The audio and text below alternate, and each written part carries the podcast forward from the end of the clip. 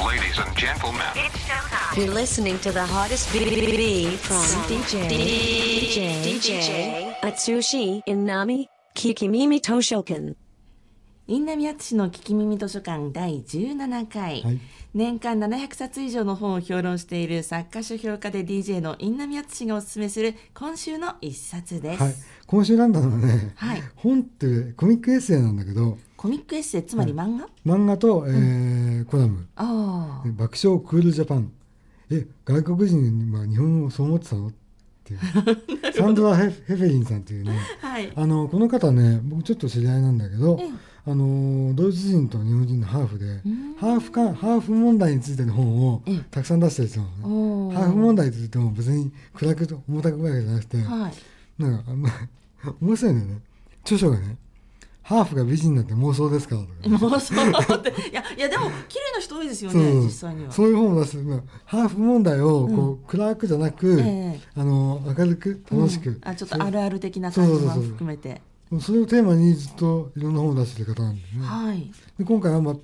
同じように外国人がえこんな勘違いしてたのってことを、あの漫画とエッセイで紹介してる。ああ、例えばこの帯に書いてあるさはい「冷ややっこはクールネスって意味なんだろう」っていうね冷たいやつ確かに 確かに漢字ではそう書いてありますね、うんではいあの本当にあのタトゥーを入れる人でええ冷ややっこって言ってる人いたいたんだって漢字で確かに入れるとクールだねってそうそういうことでかっこいいからイメージだけでそういうふうにしよあーうでもそれが冗談でも何でもなくてえ本気でやっちゃうっていうねあそこがー面白いわけですよあのタトゥーもありますけれども、よく最近 T シャツでねあああるね、うん日本語が書いてあるのをうん外国人の方が着てらっしゃるのよく見かけますけどそれ意味分かってきてますそうかそうそうそうありますよねニートとかねありますあ りますね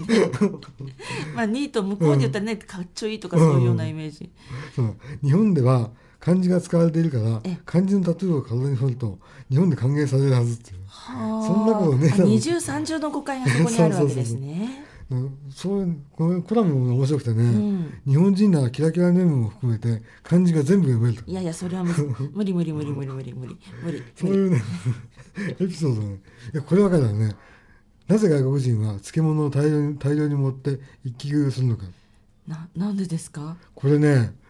なるほどと思ったんだけど、ええあのー特にドイツなんかは、はい三角食べみたいな習慣がない。あ、あのご飯を食べて、お味噌汁飲んで、おかずを食べてみたいな。習慣がなくて、うん一つのものが、まあ、延々と食べるんだって。へえ。だから、例えば、日本に来てさ、ええあのーあれホテルのバイキングだよ、うんそこに漬物があると、い一つの料理だと思って、山盛りにしちゃうんだ。しかも三角食べの習慣ないが、それを延々と、 塩辛いだろうこ。の、このサパは非常にこう、なん か、スイ、あの。なんていうんですかスイートじゃなくてなんていうんですけどそのサワーだねとかって言いながらそうそうドイツ語だから違うかなんかそんなこそとうえ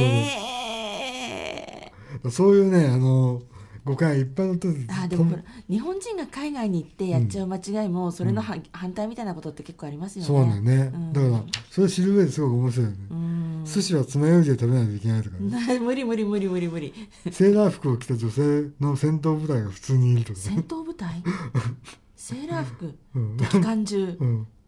いや中中国と電車で引きできる ね海はどうした海は海はどこ行ったんですかそうそういう勘違いをいっぱい紹介してる本ではだねあの今まだ暑いじゃんこの時期まだはい暑いなって時に読んだとね、結構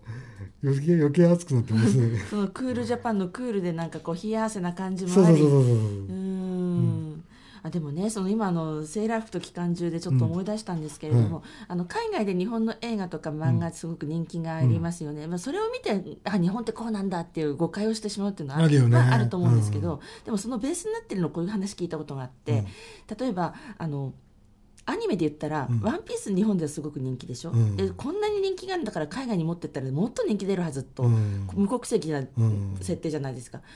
案外そうでもないんですって。あそうなでのそれよりも「ドラえもん」とか「うんサザエさん」とか、あー日本の生活っぽいものが描かれているものの方が海外の日本アニメオタクには受けるんですっえてじゃあワンピースって向こうで流行って流行ってないのそんなに思ったほどは流行ってないへーらしいんですよあそううんまあワンピースを読んだことない僕には何も言えない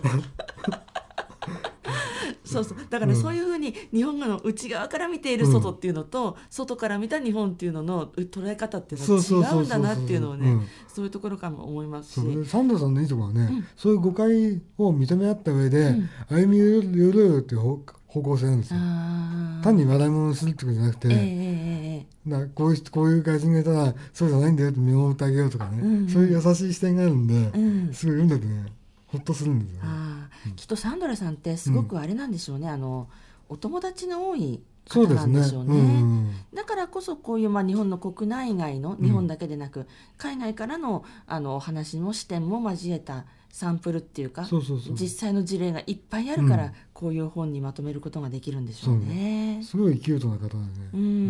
お会いしてみたいわ、は ということで、はいはい、えー以上今週の一冊はアスコムより発行のサンドラ・ヘフェヘフェリン著えー片桐亮イラストのコスミックコスミックじゃないですねちょっと広がりすぎましたえっとコミックエッセイ爆笑クールジャパンえ外国人は日本をそう思っていたのでしたはい